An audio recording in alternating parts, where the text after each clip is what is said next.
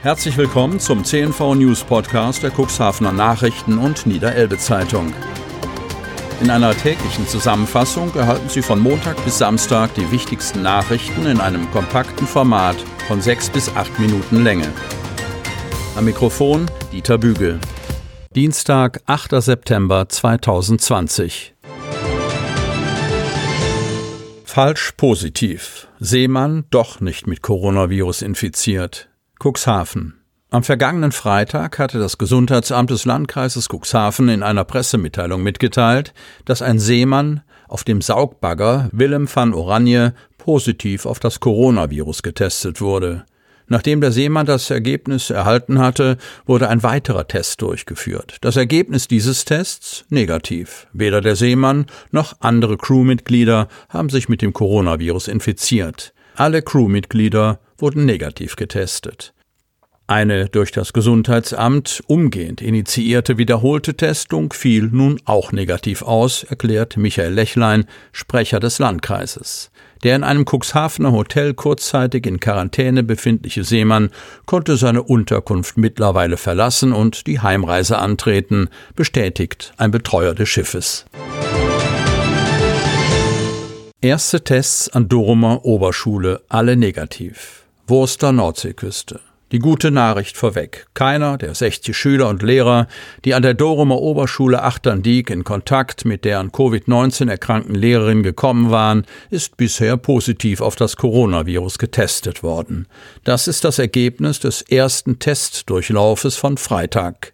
Alle getesteten Personen bleiben zu Hause, bis ein zweiter Test gemacht ist und dessen Ergebnisse vorliegen, sagt Michael Lechlein, Sprecher des Landkreises Cuxhaven. Voraussichtlich Mitte der Woche solle die zweite Testung erfolgen, so Lechlein.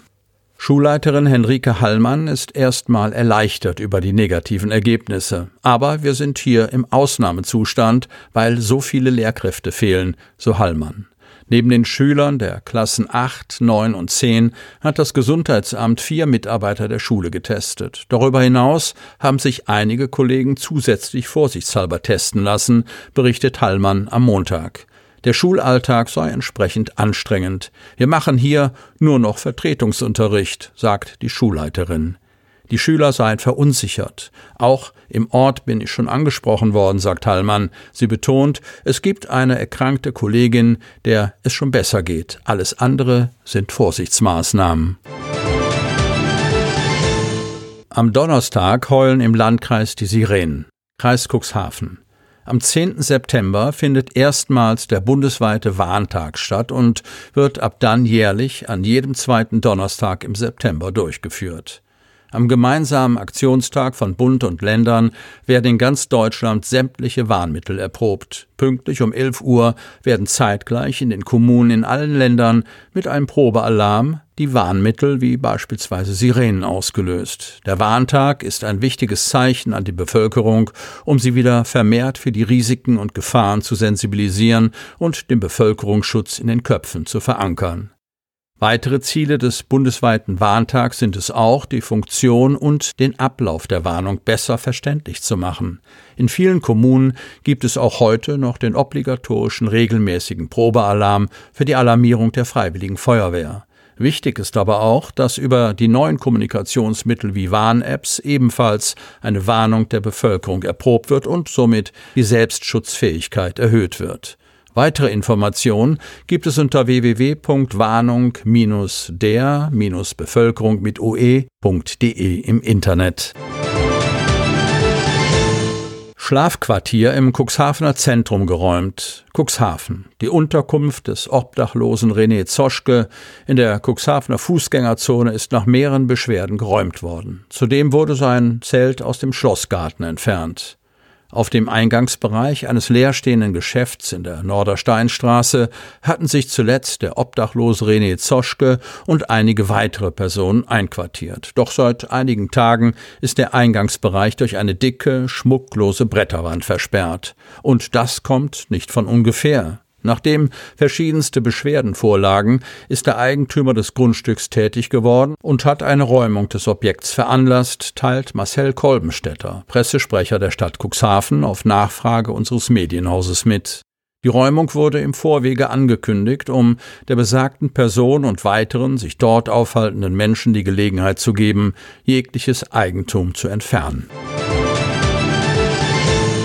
Unklarheit über Weihnachtsmärkte in der Region. Land Hadeln. Fällt der weihnachtliche Budenzauber 2020 unter die lange Liste der Streichkonzerte? Die Planungsphase gestaltet sich schwierig. Kann man es wagen und wenn ja, wie sieht der Ablauf aus? Das Land Niedersachsen hält sich noch bedeckt.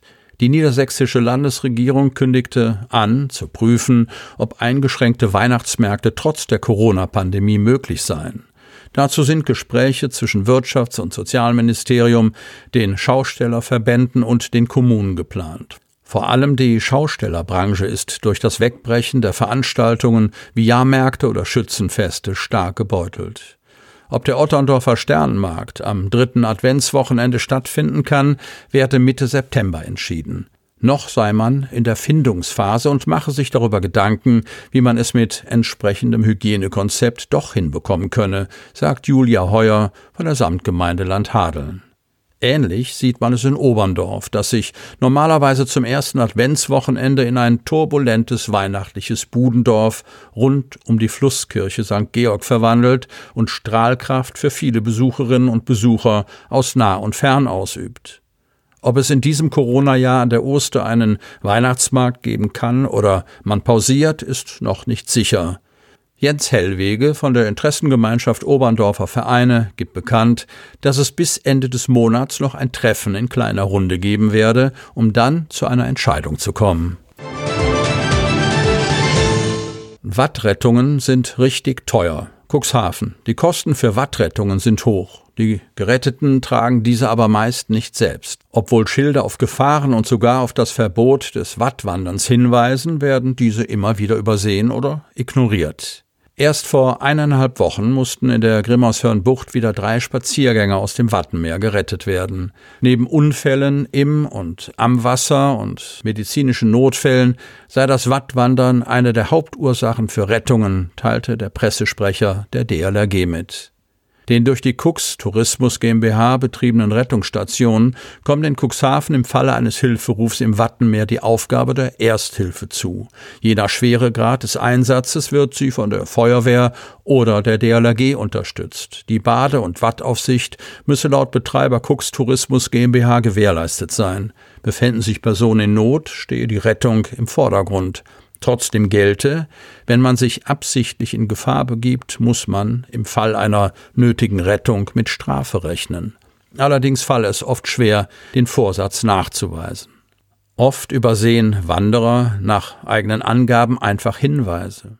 Weder die DLRG noch die Feuerwehr haben deshalb jemals eine Menschenrettung in Rechnung gestellt.